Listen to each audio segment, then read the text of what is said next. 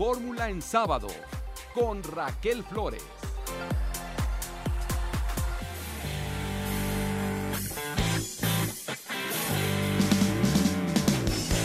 Te veo con tus pantos entallados. Me dan tantas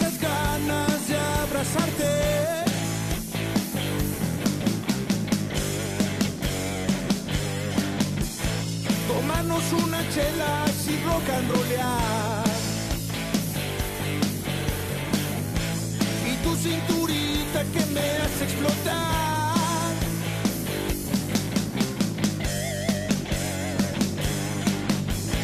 Con ese cuerpo y tu caminar. Me vuelves loco y me haces babear.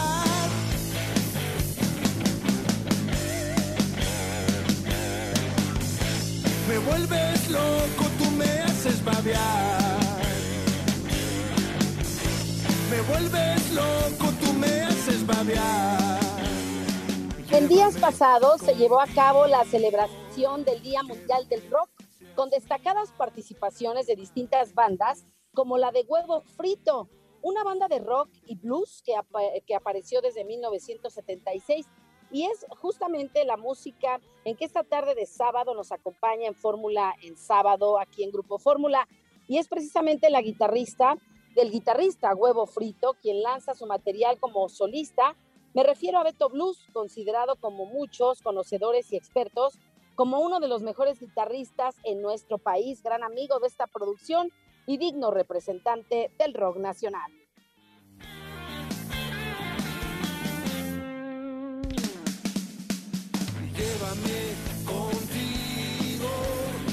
Con esto arrancamos Fórmula en sábado. Soy Raquel Flores, me da mucho gusto saludarle. Esta tarde de sábado, 16 de julio del año 2022. Ah, caray, ya es 16 de julio, ya es el séptimo mes del año. Se está yendo, todos lo decimos, pero es una realidad, el tiempo está volando. Pero hoy sábado le invito a que se quede con nosotros una hora para que se informe y después pueda usted ya participar de una reunión, de una fiesta, de un convivio, de poder platicar de la noticia más importante que hay en México y el mundo. Con esto arrancamos con un resumen de noticias. Soy Raquel Flores. Abrimos la conversación con un resumen informativo. El llamado narco de narcos, Rafael Caro Quintero, uno de los hombres más buscados en México y Estados Unidos, fue detenido ayer 15 de julio entre matorrales, esto en el estado de Sinaloa. Fue localizado, fíjese usted, por un elemento canino llamado Max, que depende de la Secretaría de Marina Armada de México. El fiscal eh, general en los Estados Unidos, Merrick Garland, enfatizó que no hay escondite para nadie que secuestre, torture y asesine a las fuerzas del orden estadounidense. Dijo que Caro Quintero era buscado por su presunta participación en el secuestro y asesinato del agente especial de la Administración para el Control de Drogas, por sus siglas en inglés la DEA, Enrique Kiki Camarena, en 1985.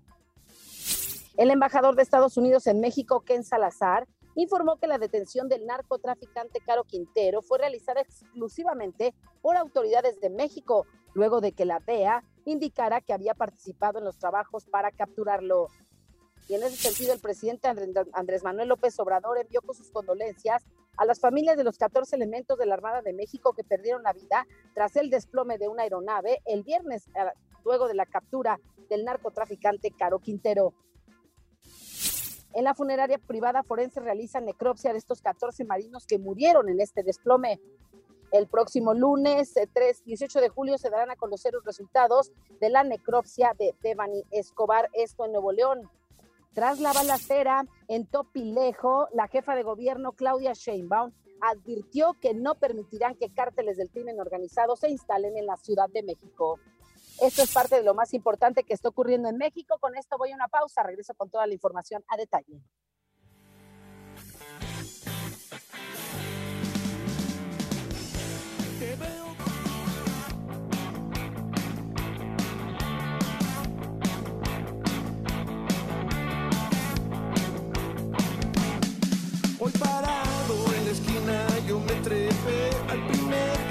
Pasó enfrente de mí, que agarro y estiro yo la mano así. El chofer me alcanzó a ver y se paró la puerta de atrás. Él me abrió, le pasó mi pasaje, él me gritó. ¿A dónde chamaco crees que voy? Ese es lo de menos, brother. Vamos a donde sea, no hay falla. Vamos a donde sea,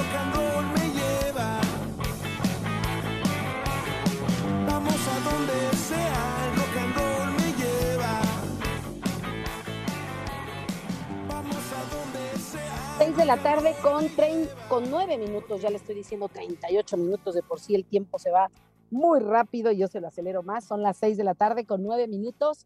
Es el tiempo del centro de México y usted está sintonizando el 104.1 de FM, 1500 y 1470 de AM, aquí en Grupo Fórmula.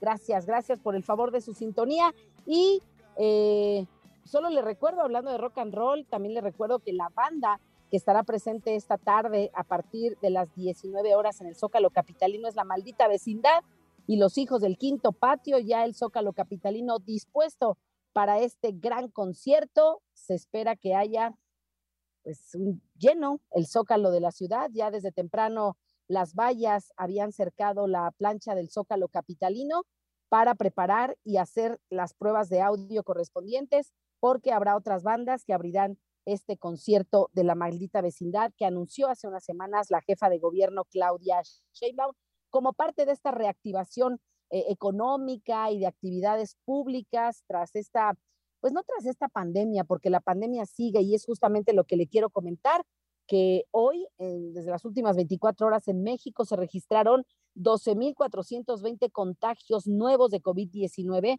y 275 muertes. Así es que si usted va a este concierto o a otro tipo de espectáculos, no olvide las medidas sanitarias.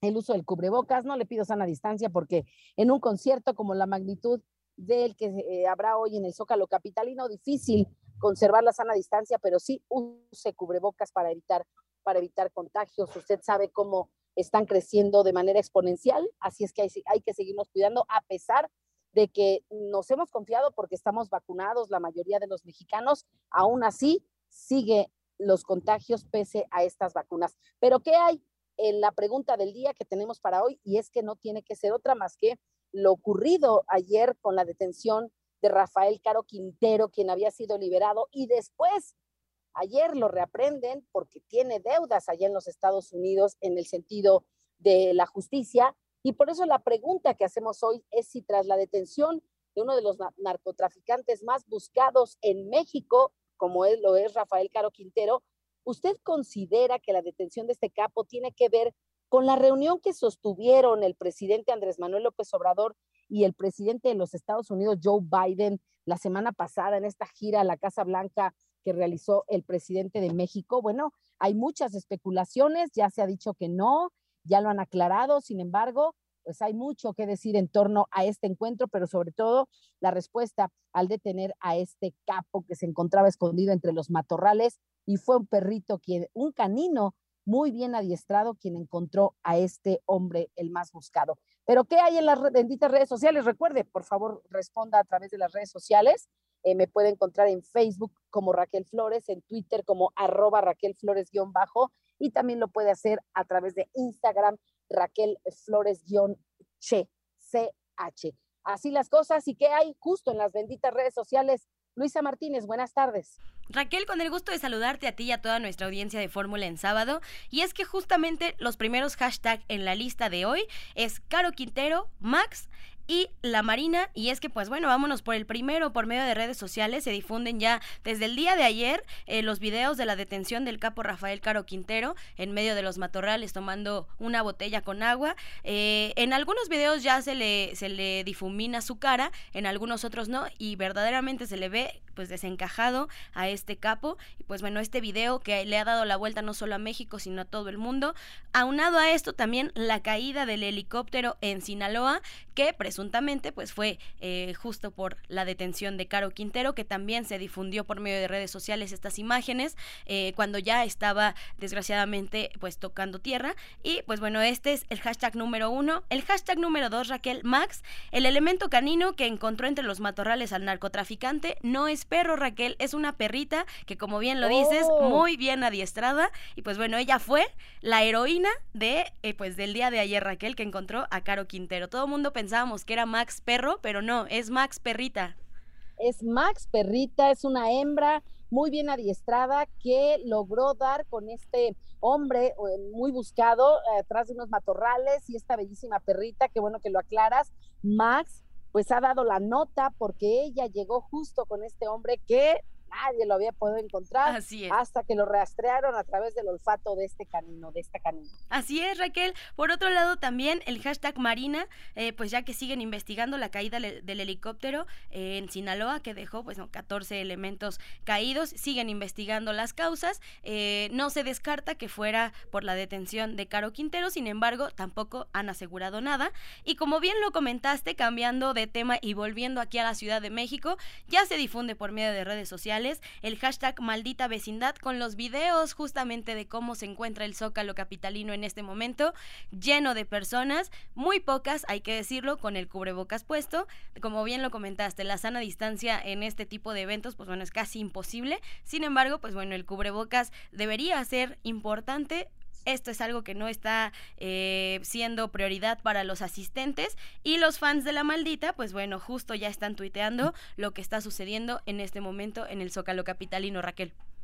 Pues vaya concierto que se espera hoy a partir de las 19 horas ya, en menos de hora y media, para que todas las personas que ya están dispuestas para poder seguir esta banda tan emblemática y tan querida, pues se den cita en un rato más. Ojalá que no les llueva, porque sabemos cómo está el pronóstico, Luisa. Y si justamente... llover en el Zócalo Capitalino. Sí, de hecho sí había eh, amenaza de lluvia, sin embargo fue algo que pues a los fans no les importó y ellos siguen ahí esperando. También hay muchos que se que se prepararon, no pueden ingresar con paraguas, pero traen sus buenos impermeables y también no faltan las señoras y los señores que venden las bolsitas esas de emergencia para taparse por lo menos la cabeza y si llevan a niños, pues también es importante que los traigan bien resguardados, Raquel.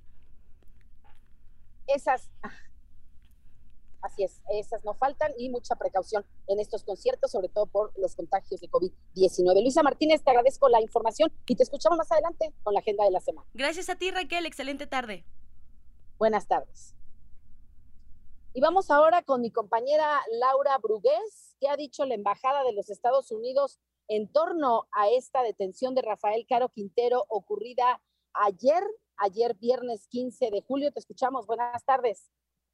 ¿Qué tal Raquel? La Embajada de Estados Unidos aclaró que la operación táctica que derivó en el arresto de Rafael Caro Quintero fue realizada exclusivamente por el gobierno de México. En un comunicado a nombre de Ken Salazar, embajador de Estados Unidos en México, expresó que se trató de un arresto de una persona que durante mucho tiempo aterrorizó a los mexicanos y describe que el capo del desaparecido cártel de Guadalajara está implicado en la tortura y muerte de un agente de la DEA, Enrique Kiki Camarena. Es un hito no solo para nuestros gobiernos, sino también para la gente de nuestros países, señala a la letra el texto. Asimismo, el embajador felicitó a la Secretaría de Marina y lamentó la muerte de 14 militares en la caída de un helicóptero en Los Mochis, Sinaloa. Este mensaje se dio horas después de que en una carta dirigida a sus empleados, Ann Milgram, directora de la DEA, aseguró que el equipo desplegado en territorio nacional colaboró con las autoridades mexicanas para la aprehensión del narcotraficante. El reporte, muy buenas tardes. Gracias, gracias a Laura Brugués por la información. ¿Y cómo está pasando su primera noche, Caro Quintero, en el Centro Federal de Readaptación Social del Altiplano? Juan Antonio Jiménez, muy buenas tardes. ¿Qué tal Raquel? Rafael Caro Quintero ya pasó su primera noche en prisión en el Centro Federal de Readaptación Social del Altiplano, luego de que fuera recapturado este viernes. Alrededor de las 11 de la noche arribó a este penal de máxima seguridad y el fuerte dispositivo que lo trasladó del aeropuerto capitalino se disolvió cerca de las 3 de la madrugada. Ante ello, agentes de la Guardia Nacional montaron un operativo discreto de resguardo policial. Cabe señalar que las autoridades aún no han fijado fecha y hora para que se lleve a cabo esta audiencia por la reaprensión, la cual fue girada por un juez federal del reclusorio Oriente. Lo que las autoridades buscan es extraditar a los Estados Unidos a Caro Quintero para que responda ante una corte de Nueva York por la comisión de diversos delitos como narcotráfico y tráfico de armas cometidos después del 2017. Las autoridades norteamericanas acusan a Caro Quintero de operar una vasta red de fabricación y exportación de drogas desde México hacia los Estados Unidos a través del llamado Cártel de Caborca, organización criminal que fundó a su salida de prisión. Cabe destacar que la Administración para el Control de Drogas de los Estados Unidos, la DEA, reveló que trabajó junto con las autoridades mexicanas en la investigación y detención del llamado Capo de Capos. Una de las frases, por cierto, que se le imputa a Caro Quintero es que a él se había ofrecido a pagar la deuda externa de nuestro país con la condición de que lo dejaran trabajar. Raquel, el reporte. Muchas gracias, Juan Antonio Jiménez. Vaya, que sí, se habló mucho tiempo de que Rafael Caro Quintero había ofrecido eh, pagar la deuda externa que tenía nuestro país con los Estados Unidos con el fin de que no fuera prendido y de que lo dejaran libremente trabajar en lo que él sabe, que es eh, vender droga, distribuirla eh, y no, pues no, no sabemos si fue una realidad o un mito. Lo cierto es que ayer Rafael Caro Quintero, quien ya había purgado una pena en la cárcel, nuevamente regresa a prisión y ahora para saber su extradición a los Estados Unidos y cómo se va a dar y en qué momento. Pues con esto voy a una pausa comercial. Todavía no se vaya, siga con nosotros aquí en Fórmula en sábado. Ya sabe, la noticia no descansa. Vuelvo con más. Hoy parado trepé al primer camión que pasó enfrente de mí. Cagar.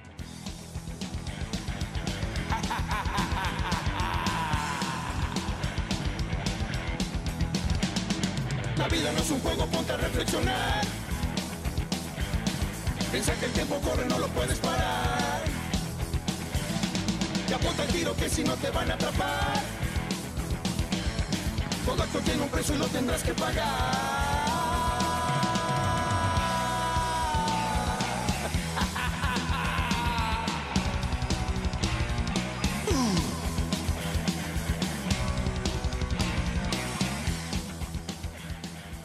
De la tarde con 22 minutos tiempo del centro de México. Gracias por continuar con nosotros en Fórmula en sábado. La noticia no descansa y la pregunta de este sábado, como cada programa hacemos a nuestro amable auditorio y por supuesto a la gente que va sobre las calles, en el metro, en algún lugar aquí en la Ciudad de México, hacemos preguntas en torno a los temas importantes que puedan impactar en nuestra vida cotidiana. Y en esta ocasión la pregunta específica es sobre la detención de uno de los narcotraficantes más buscados en México, como lo es Caro Quintero. Su aprehensión fue ayer y si se ha hablado eh, en torno a la casualidad, coincidencia o a la petición directa que pudo haber hecho el presidente de Estados Unidos, Joe Biden, en su encuentro con el presidente de México, Andrés Manuel López Obrador, la semana que concluyó en esta gira de trabajo y en este encuentro en la Casa Blanca de ambos mandatarios. Se habla de que hubo esta petición, pero también se ha negado que esto fue exclusivamente una detención del gobierno de México, ya lo dijo eh, la Embajada de los Estados Unidos. Así es que vamos a escuchar la opinión de las personas, de los mexicanos, de los ciudadanos en torno a este tema. La detención de Caro Quintero se deriva de la reunión que tuvo el presidente mexicano con el presidente estadounidense de acuerdo a los tratados que existen entre México y Estados Unidos.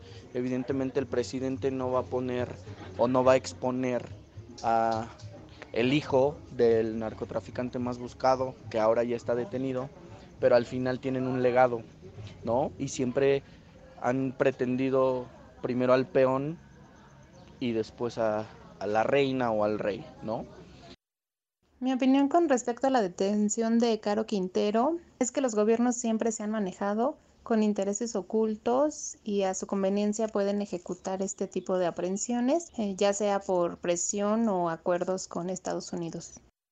Me parece que es una enorme casualidad que a días de haberse reunido logren capturar a Caro Quintero. No dudo que haya sido un trato entre gobernantes y disfrazado de medidas migratorias, por lo que habrá que estudiar en las próximas semanas lo que sucede en materia de migración y, por supuesto, en el proceso de extradición del narcotraficante. Pues ahí lo que amablemente respondieron pues los ciudadanos como usted y yo de a pie, que escuchamos, que sabemos, que conocemos lo que se va dando en nuestro país y que también formamos nuestro propio criterio, nuestra propia opinión. Muchas gracias por el favor de su atención y también nos llegan muchos comentarios a través de las redes sociales donde amablemente se toman el tiempo para responder a nuestras preguntas que cada sábado, cada programa lanzamos para usted que amablemente nos escucha. Y vamos a saber cómo se encuentra Sinaloa luego de la detención de Caro Quintero, cómo amanece, cómo se encuentra, cómo está el ambiente en aquella entidad. Juan Pablo Pérez, te escuchamos. Muy buenas tardes.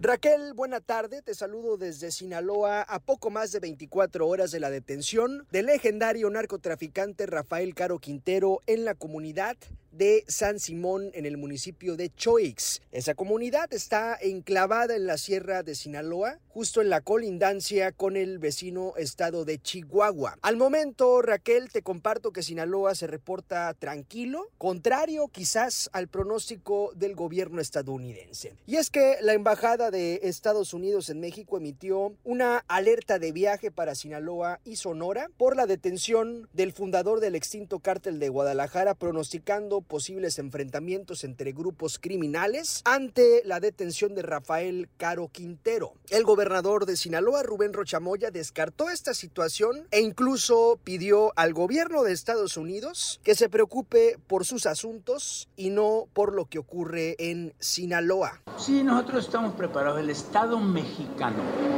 así como los Estados Unidos, el Estado mexicano tiene la capacidad para atender los problemas de eh, seguridad. Ellos, discúlpeme tantito, los Estados Unidos deben de estar muy preocupados por las matanzas que se dan en el, en el metro de Nueva York, en las diferentes partes, que nos dejen a nosotros atender nuestros asuntos. Es la declaración del gobernador Rubén Rochamoya. Es importante decir, Raquel, que Rafael Caro Quintero no era siquiera el capo más importante de la droga en la actualidad pero sí buscado por el gobierno de Estados Unidos por lo ocurrido años atrás, por allá en 1985, el crimen del agente de la DEA Enrique Kiki Camarena. Es el reporte desde Sinaloa, Raquel, que te reitero, se encuentra sin novedades, se encuentra tranquilo tras la detención de Rafael Caro Quintero. Buena tarde y excelente sábado. Muchas gracias, gracias Juan Pablo Pérez por la información, gracias. Y cambiando, cambiando de tema, regresando a la Ciudad de México, donde también hace, unos días hubo un fuerte operativo en la zona de Topilejo, en la alcaldía Tlalpan, donde delincuentes se enfrentaron a policías y pues se armó la trifulca, porque resulta que también estos cárteles están pretendiendo dominar distintas zonas de la capital del país. Y hoy la jefa de gobierno, Claudia Sheinbaum, realizó una gira de trabajo por una de las zonas, que es San Miguel Topilejo, para verlo de este operativo, pero también para brindar apoyo por las lluvias a las familias afectadas por las tormentas registradas en días pasados. Esta nota la preparé para usted. La jefa de gobierno Claudia Sheinbaum dio el banderazo de salida al programa Barrio Adentro en la colonia San Miguel Topilejo, en la alcaldía Tlalpan a unos días del enfrentamiento entre personal de la Secretaría de Seguridad Ciudadana y una banda del crimen organizado en la carretera México-Cuernavaca, cerca de Topilejo, la mandataria local explicó que el programa tiene como fin atender de manera integral a las niñas, niños y adolescentes de los polígonos con mayor vulnerabilidad a través de apoyos en educación, deporte y empleo, entre otros. Todo ello con el fin de evitar que se involucren con las bandas delictivas. Señaló que no basta con la presencia policíaca, ya que lo más importante es atender las causas. No solo es un asunto de que esté la policía, que tiene que estar, que tiene que atender, que esté la Fiscalía General de Justicia para poder atender los delitos, sino es un problema de atender las causas, lo que está de fondo. No queremos que nuestros jóvenes se involucren con la delincuencia.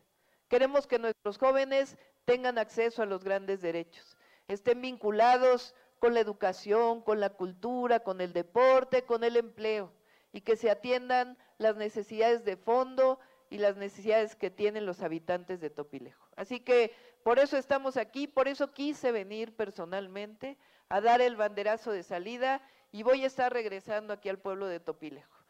La jefa del Ejecutivo local recorrió calles y visitó casas para dar cuenta de los daños que sufrieron diversos inmuebles derivados de las fuertes lluvias de los últimos días en Tlalpan. Prometió ayuda a las familias afectadas. Dijo que los apoyos van de los 10 mil pesos dependiendo el grado de daño que hayan sufrido, pero aseguró que no se dejará a nadie sin ayuda. Estas lluvias tan fuertes que afectaron a varias familias, sepan como siempre, me conocen, no vamos a dejar desamparado a nadie, absolutamente a nadie. Lo que necesiten, ahí vamos a estar. Claudia Sheinbaum expuso que el operativo de seguridad se mantendrá en Topilejo. Advirtió que más que preocupado, su gobierno está ocupado en atender el tema de la inseguridad y advirtió que no permitirán que bandas del crimen organizado ingresen a la Ciudad de México. Estamos ocupados. No es un asunto de preocupación, es un asunto de ocupación. Y como bien lo dijo la fiscal, no vamos a permitir la entrada de estos grupos delictivos a la ciudad y están trabajando la Secretaría de Seguridad Ciudadana, la Fiscalía General de Justicia y en coordinación con el Gobierno de México, con la Secretaría de Seguridad Pública, la Defensa, la Marina, la Guardia Nacional, eh, trabajando en conjunto y hasta ahora pues ha habido detenciones muy importantes. Pues ahí la información de lo que realizó hoy la jefa de gobierno Claudia Sheinbaum. Y cambiando de tema, está ya en la línea telefónica y me alegra mucho saludar a Isaac Arteaga Cano, director de análisis, director, perdón, de comunicación y análisis informativo del Instituto Nacional Electoral, porque el INE realizó consulta a los pueblos y comunidades indígenas de Durango. Cuéntanos, ¿cómo estás? Muy buenas tardes, querido Isaac. Querida Raquel, buena tarde a ti también, buena tarde al auditorio. No solo en Durango, querida Raquel, sino en distintos espacios y en distintas entidades del país. ¿Qué es lo que está haciendo el instituto. Eh, tú sabrás, en el año 2018 y en el año 2021 hubo muchos cuestionamientos sobre la representación, particularmente indígena, pero también de otros grupos de la sociedad civil en espacios legislativos y en espacios de representación popular. ¿Qué, está, qué se está haciendo desde el INE en esta ocasión? Yendo a las comunidades, recuperando información para determinar qué tipo de elementos se tienen que proveer por parte de las candidaturas para acreditar, en este caso específico que señalas, que, que, por qué provienen de una comunidad indígena, qué los caracteriza y qué los representa como parte de una comunidad indígena.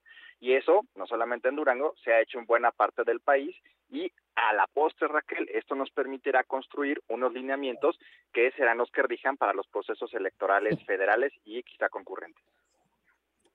Eh, dinos, eh, ¿cómo, ¿cómo es la respuesta de la ciudadanía en torno a estas consultas? ¿Qué es lo que piensan? ¿Qué es lo que, eh, lo que arrojan estas consultas que se realizan y que de forma democrática la participación ciudadana importante, sobre todo de estos sectores de la población, de estas comunidades indígenas que en muchos de los, bueno, que anteriormente o que en muchas ocasiones, pues no tienen esta participación que se necesita para conocer también lo que ellos opinan?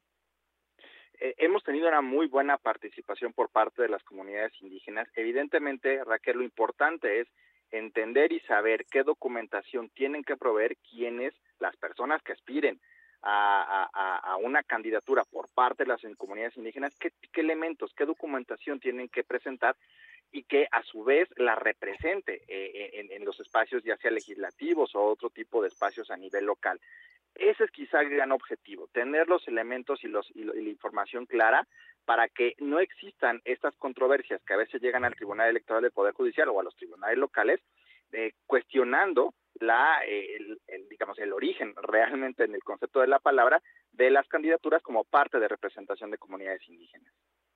Pues importante esto para las comunidades indígenas, la participación de sus integrantes en la democracia de nuestro país. Isaac, en otro tema, para regresar después de la pausa, si nos permites, por favor, en la línea telefónica, este tema de que el Instituto Nacional Electoral está apoyando a la localización de personas desaparecidas, ¿nos platicas al regreso?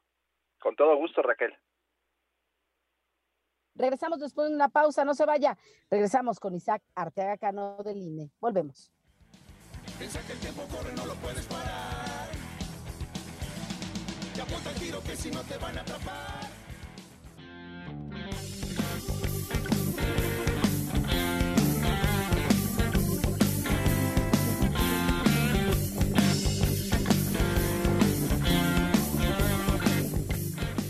Seis de la tarde con 37 tiempo del centro de México. Gracias Gracias por continuar con nosotros en Fórmula en Sábado y platico con Isaac Arteaga Cano, director de comunicación y análisis informativo del INE. Eh, ya hablábamos de estas consultas que se realizaron a pueblos y comunidades indígenas en distintos estados del país, pero también el Instituto Nacional Electoral pues ha dado a conocer que apoya en la localización de personas desaparecidas. Cuéntanos, Isaac, ¿de qué va esto? Explícanos. Gracias, Raquel. Mira, eh, el instituto tiene la base biométrica más grande del país, que son datos biométricos, son datos de identificación de la población eh, en razón de la emisión de la credencial para votar con fotografía. A la fecha, Raquel, se tienen firmados 15 acuerdos con distintas entidades federativas y el objetivo es, eh, digamos, no proveer la base de datos, sino que las fiscalías faciliten la información y desde el Instituto Nacional ¿Se está cortando la llamada? Eh, no, aquí estoy. Raquel.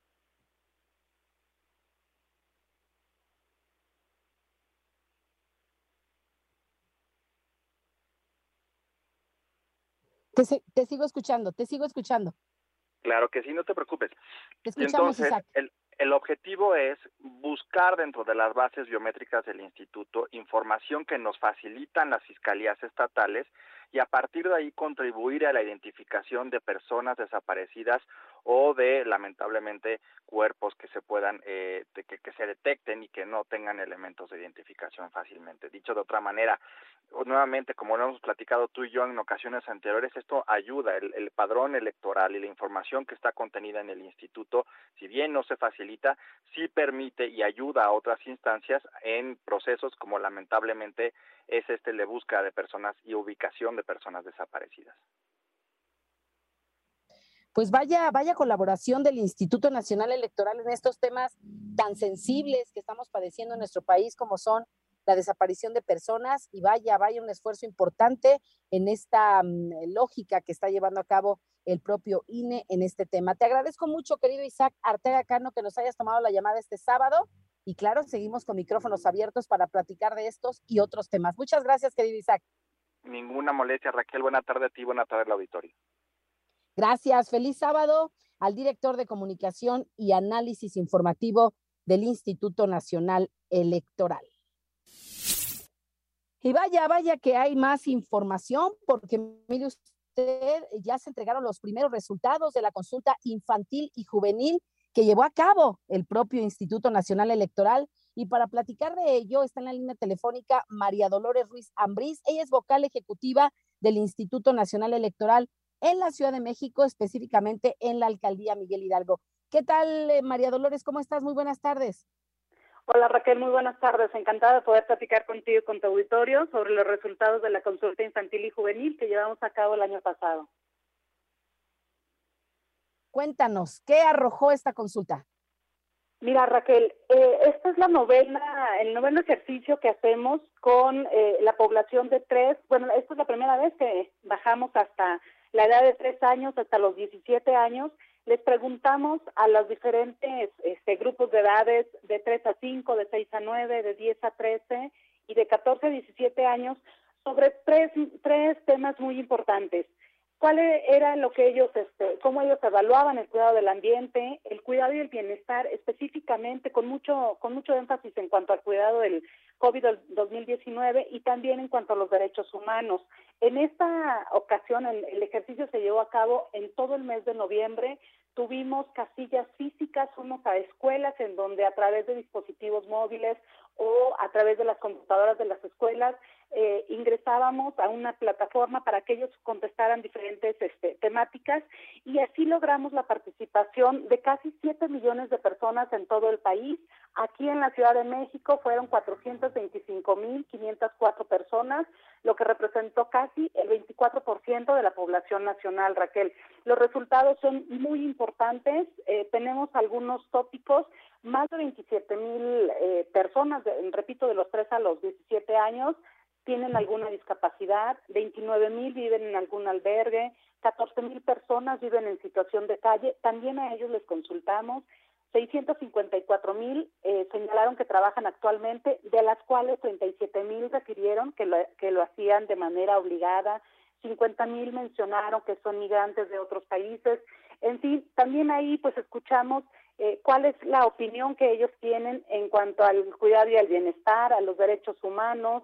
Eh, ahorita en el cuidado de la pandemia, pues dijeron que estaban muy contentos en términos muy generales, que le habían pasado bien por haber estado con su familia, pero que también extrañaban a sus compañeros y a sus maestros. Hablaron también, identificaron cuáles son los temas por los que principalmente ellos consideran que los eh, que los discriminan, que es la edad, el peso o la estatura. En fin, son muchos los resultados. Es un ejercicio muy ambicioso. Esta es la novena ocasión que se lleva a cabo y estos resultados los vamos a presentar a los diferentes poderes, tanto a nivel federal, estatal y local, en este caso en las alcaldías, para generar juntos inercias y políticas públicas que escuchen y que atiendan las demandas de este grupo social, Raquel. Estos resultados eh, son vinculantes, ya nos comentas eh, que las van a entregar a las instancias correspondientes para su análisis y vinculación, pero aquí lo más importante es que se tomen las cartas en el asunto y que se pueda dar un paso adelante, es decir, que se puedan eh, incluso legislar políticas públicas para que estos temas que preocupan a este sector de la población, como son las niñas, los niños y los adolescentes, y las autoridades a las que les corresponda puedan ponerlas en marcha para que no solo quede en una participación o en una consulta, ¿no? Así es, Raquel. Ahorita nosotros en 2021, en noviembre, escuchamos a las niñas, a los niños y a los adolescentes. Sacamos ya los resultados, pero no queda ahí. Lo que ahorita vamos a hacer es ir a las escuelas, eh, las escuelas donde participaron sus estudiantes, su comunidad estudiantil, presentarles los resultados muy en específicos de su comunidad y también presentárselos a los titulares, de, en este caso de las alcaldías, a las diputadas, a los diputados locales y federales. En el Senado de, de la República se van a presentar, en todas las legislaturas de los estados, en los poderes ejecutivos de las entidades, para que ellos se apropien de esos resultados y generen las políticas públicas necesarias para atender estas demandas, porque es muy diferente el resultado que pudiera tener una política pública, pero si no toma en cuenta la opinión de las niñas, los niños y los adolescentes. Eh, lo que se trató con esta consulta es quitarle un sentido adultocentrista a las preguntas para que ellos las, las entendieran mejor y para que ellos expresaran sus opiniones y de esta manera generar ahorita lo que sigue es también hacer grupos de trabajo para generar una agenda y de ahí una política pública o muchas políticas públicas, mejor dicho, para que la población eh, de las niñas, los niños y los adolescentes sean escuchados y vean que sus demandas son atendidas. Pues muy importante todo lo que nos comentas eh, María Dolores Ruiz Ambrís, vocal ejecutiva del INE en la alcaldía Miguel Hidalgo aquí en la Ciudad de México, por la participación, que no quede, por supuesto, este trabajo tan importante que ustedes realicen, pero también las autoridades correspondientes hagan lo propio para que este tipo de trabajos, de consultas, de participación ciudadana, que es fundamental, tengan frutos y principalmente en un sector muy importante, porque ni los niños, ni las niñas, ni los adolescentes son el futuro del país, son el presente. Y en este presente los niños están desarrollando y están observando todas las áreas de oportunidad que hay en los lugares donde habitan y qué mejor que quienes hacen las leyes y quienes toman las decisiones en el poder puedan poner pies, perdón, sí, pies firmes, manos a la obra y que el mundo donde viven nuestros niños, específicamente en México, sea cada vez mejor, prometedor y sobre todo que tengan esa voluntad de seguir participando, porque año con año lo lleva a cabo el INE, ¿no? Así es, cada, cada tres años, cada que hay elecciones, lo que el instituto trabaja es generar una vinculación con los procesos electorales, en donde nosotros elegimos a representantes y a gobernantes, pero también para ir generando una participación eh, de el las niñas, los niños y los adolescentes y para que cada tres años también ellos se vayan familiarizando con la participación cívica, con eh, la participación ciudadana una vez que alcancen la mayoría de edad. Pues ahí a esperar las próximas elecciones para que los niños, las niñas y los adolescentes puedan acercarse a participar, levantar su voz y comentar lo que están observando que se puede mejorar en el país donde les tocó vivir. Yo te agradezco mucho, María Dolores Ruiz Ambrís, vocal ejecutiva del INE en, la, en Miguel Hidalgo, en la alcaldía Miguel Hidalgo aquí en la Ciudad de México, nos hayas tomado la llamada este sábado. Un fuerte abrazo y felicidades por este trabajo. Al contrario, Raquel, muchísimas gracias y a tus órdenes. Gracias, muy buenas tardes. ¿Alguien ha visto a Ecoman? Me rehierven las hierbas. Ecoman, el defensor del medio ambiente. Hola Raquel, amigos de Fórmula en Sábado. Me reyerven las hierbas de gusto saludarles una vez más y hoy más que comentarles quiero preguntarles, ¿por qué no debes reutilizar los botes de plástico para guardar comida? Aquí te doy algunas razones. Es muy normal que después de terminar el yogur, la crema, el helado o incluso la comida para llevar que viene envasada en recipientes muy resistentes, tomemos esos envases para reutilizarlos y guardar todo tipo de alimento. El modo en que están fabricados los hacen muy convenientes para esto y por ello son muy populares como envases reciclados en el hogar. Sin embargo, esta práctica no es del todo recomendable y te digo por qué. La mayoría de esos envases están pensados para tener un solo uso, es decir, están planeados para contener los alimentos para los que fueron diseñados y nada más. Es por eso que a partir de su apertura y el consumo del producto que están resguardando, las características del envase van a cambiar, sobre todo después del lavado y el uso constante con otros alimentos, mismas que podrían afectar la seguridad alimenticia de los productos que pongas dentro y por lo tanto tu salud. Muchas veces pensamos que debido a que contienen alimentos, estos envases son aptos para uso con cualquier tipo de comida que pongamos en ellos. Sin embargo, como ya mencioné antes, estos están diseñados para contener solo el tipo de comida para el que fueron Al poner otros alimentos que contengan elementos como ácidos, sales, grasas y similares, corremos el riesgo de que reaccionen de diferente manera con el recipiente. Existen muchas empresas que ya realizan recipientes para productos comerciales, pensados con el fin de ser reciclados y aprovechados en el hogar para darles una segunda vida. No obstante, no todos los productos o todas las empresas productoras realizan esta actividad. Lo mejor es informarte con la etiqueta y las indicaciones del fabricante en el recipiente. A menudo podemos encontrar este tipo de información fácilmente en el Internet. Así que un poco de investigación te ayudará a saber si puedes o no reutilizarlos. No olvides hacerme llegar tus comentarios y sugerencias por Twitter a arroba Defensor y por Facebook a Ecoman. El planeta tiene voz y en Fórmula en Sábado la hacemos escuchar. Y te recuerdo que si quieres formar parte de mi ejército, quiere, cuida y respeta el medio ambiente. Hasta la próxima.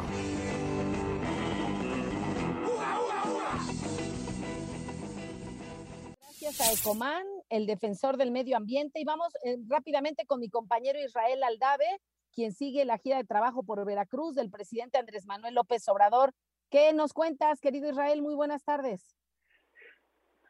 Querida Raquel, gracias. Eh, muy buenas tardes. En efecto, te saludo desde el puerto de Veracruz, en donde el presidente Andrés Manuel López Obrador hace unos cuantos minutos, eh, Raquel, inauguró una planta, una fábrica de café. Aquí, fíjate, Raquel, que a pesar de que se reforzó la seguridad en torno al primer mandatario, estas instalaciones, esta fábrica que tuvo una inversión de 59 millones de dólares, estuvo fuertemente custodiada por elementos de la Secretaría de la Defensa Nacional a bordo de camionetas fuertemente artilladas, pues el jefe del Ejecutivo, Raquel, tal y como se esperaba, pues no se refirió a esta detención ante el narcotraficante Rafael Caro Quintero, sin duda la más importante en lo que va de su administración. Mandatario mexicano Raquel centró su discurso justamente en el tema económico y destaca que a pesar de la situación económica provocada por la pandemia del coronavirus, la, el conflicto bélico que priva entre Rusia y Ucrania, la economía mexicana, dice el presidente López Obrador, Raquel, va bien.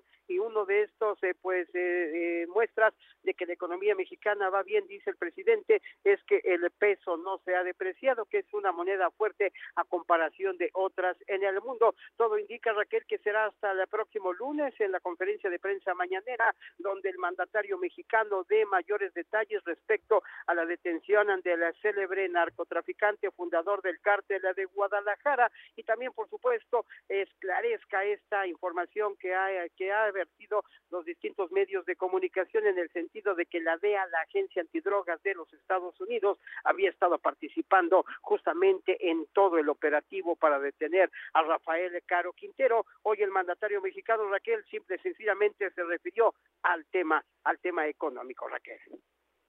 Pues ahí, ahí lo que se está hablando todavía en torno a esta detención del día de ayer, ya ha aclarado la Embajada de Estados Unidos que pues la detención se debió única y exclusivamente al trabajo coordinado con elementos eh, de la Marina, de la Defensa de México. Sin embargo, las especulaciones continúan y habrá que esperar lo que diga el presidente López Obrador en este sentido. Querido Israel, muchísimas gracias. Rico calor allá en Veracruz, cuídate. A tus órdenes, Raquel, como siempre, gracias. Muy buenas tardes. Muy buenas tardes. Y ahora vamos a escuchar la agenda política de la semana por iniciar. Luisa Martínez. Y por si estaba con el pendiente, esta es la agenda de la semana. El próximo lunes 18 de julio se realizará la reunión de empresarios del consorcio 4T México a las 19 horas en el Club 51, ubicado en el piso 51 de la Torre Mayor. Este mismo día se darán a conocer los resultados de la necropsia de Devani Escobar, quien fue encontrada en una cisterna en Monterrey, Nuevo León. El próximo martes, 19 de julio, se definirá la situación jurídica contra los 10 detenidos por el enfrentamiento en Topilejo y si serán o no procesados. El próximo 22 de julio, el Instituto Nacional Electoral realizará la sesión ordinaria del Comité de Radio y Televisión del Instituto. Hasta aquí la agenda de la semana. Para Fórmula en sábado, Luisa Martínez. Pues ahí la información de la agenda por empezar esta semana y todo lo que habrá que escuchar en torno a la respuesta o a todo lo que vaya a comentar el presidente Andrés Manuel López Obrador en este sentido. Vaya que se espera que haya, se espera por lo pronto que haya una explicación larga en las mañaneras, en su mañanera del próximo lunes. Habrá que ver qué es lo que ocurre. Por lo pronto decirle que aunque haya estos aparatosos operativos, detengan a estos eh, elementos de los cárteles y todo lo que hemos visto en los últimos días en materia de seguridad, pues la inflación sigue a la, alza. Eh, los precios de los productos de la canasta básica hasta el tope y bueno, el bolsillo de los mexicanos, principalmente de aquellos que viven con lo necesario, pues cada vez se ve más encarecido. Así es que, pues bueno, ahí la inflación, mientras tanto muchos temas que tienen que ver con materia de seguridad. Y bien, ahora le ofrezco una nota de miel por tantas de hiel. ¿Se podría imaginar que reír ayuda a la recuperación de la salud en la mayoría de los padecimientos? Pues sí, reírse tiene numerosas ventajas, entre las que destacan las carcajadas que disminuyen el insomnio, Provienen los, previenen los infartos, ya que los espasmos que se producen en el diafragma fortalecen los pulmones y el corazón. Rejuvenece la piel porque tiene un efecto tonificante y antiarrugas. Al liberarse endorfinas, tiene un efecto analgésico. Hacer vibrar la cabeza y se despeja la nariz y el oído hace, hace que se vibre la cabeza. Refuerza el sistema inmunológico, facilita la digestión al aumentar las contracciones de los músculos abdominales, mejora la respiración en cuanto a los efectos a nivel psicológico, la risa elimina el estrés y alivia la depresión, incrementando la autoestima y la confianza en uno mismo. Combate miedos y fobias, así como la timidez, al facilitar la comunicación entre las personas, expresando emociones y favoreciendo la experiencia de lazos afectivos. La risa alivia el sufrimiento, además de descargar tensiones, potenciando la creatividad y la imaginación. Después de lo que, de lo que usted acaba de escuchar y todo lo que le acabo de decir, señoras y señores, no dejemos de reír. Busquemos la ocasión para reír solos, en familia, con nuestros hijos, compañeros de trabajo, al momento de estar en la oficina, cuando se va a atender a una persona. En todo momento hay que buscar la risa como si fuera la pastilla que debemos tomarnos para sentirnos mejor y aliviar muchos de los males que nos aquejan en muchas ocasiones por estar pensando en cómo vivir el día a día y hoy más que nunca con el tema de los precios en nuestros productos básicos. Así es que sea feliz, yo siempre le digo nada le cuesta porque en efecto ser feliz no cuesta dinero y no se trata de ser feliz porque se tenga todo, sino porque a pesar de todo buscamos estar bien y felices. Gracias a todo el equipo que hace posible este espacio de noticias, a Grupo Fórmula, por supuesto. Soy Raquel Flores. Lo espero el próximo sábado en punto de las seis de la tarde. Pásela bien. Hasta la próxima.